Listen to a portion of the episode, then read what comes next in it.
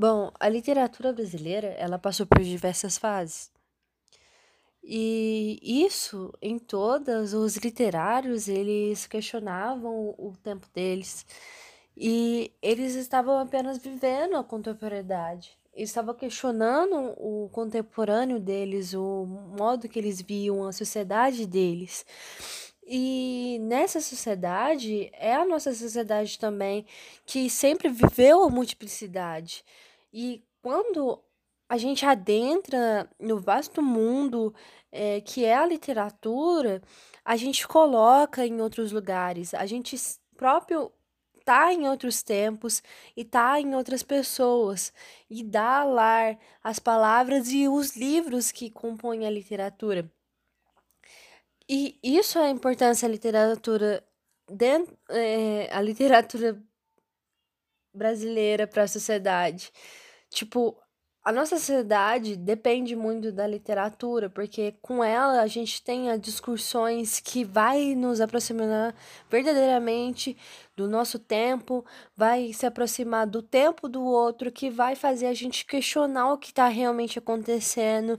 E isso é a importância dessas grandes páginas costuradas e escritas que a gente percebe só quando a gente se pergunta qual é a importância disso, qual é a importância da literatura para o Brasil, qual é a importância de ler, qual é a importância de estar tendo diversas fases na literatura, qual é a importância da contemporaneidade. A gente percebe lendo, a gente percebe discutindo e agora a minha amiga Beth vai falar um pouco de como a literatura surgiu no Brasil.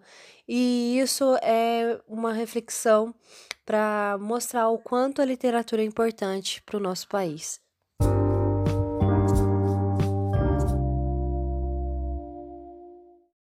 A literatura brasileira, considerando seu desenvolvimento baseada na língua portuguesa, faz parte do aspecto cultural lusófono, sendo um desdobramento da literatura em língua portuguesa. Ela surgiu a partir da atividade literária incentivada pelos jesuítas após o descobrimento do Brasil durante o século XVI.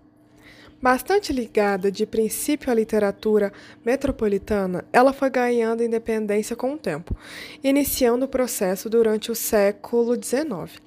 Com os movimentos românticos e realistas e atingindo o ápice com a Semana de Arte Moderna em 1922, caracterizando-se pelo rompimento definitivo com as literaturas de outros países, formando-se portanto, a partir do modernismo e suas gerações, as primeiras escolas de escritores verdadeiramente independentes.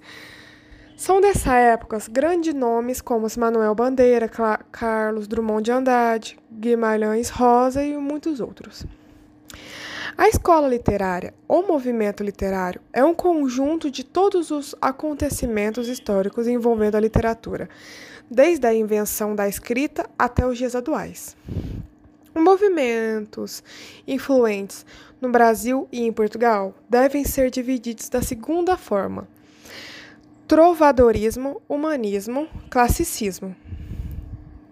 Traço. Quinhentismo, barroco, arcadismo, romantismo, realismo, naturalismo, parnasianismo, simbolismo, pré-modernismo, modernismo e tendências contemporâneas.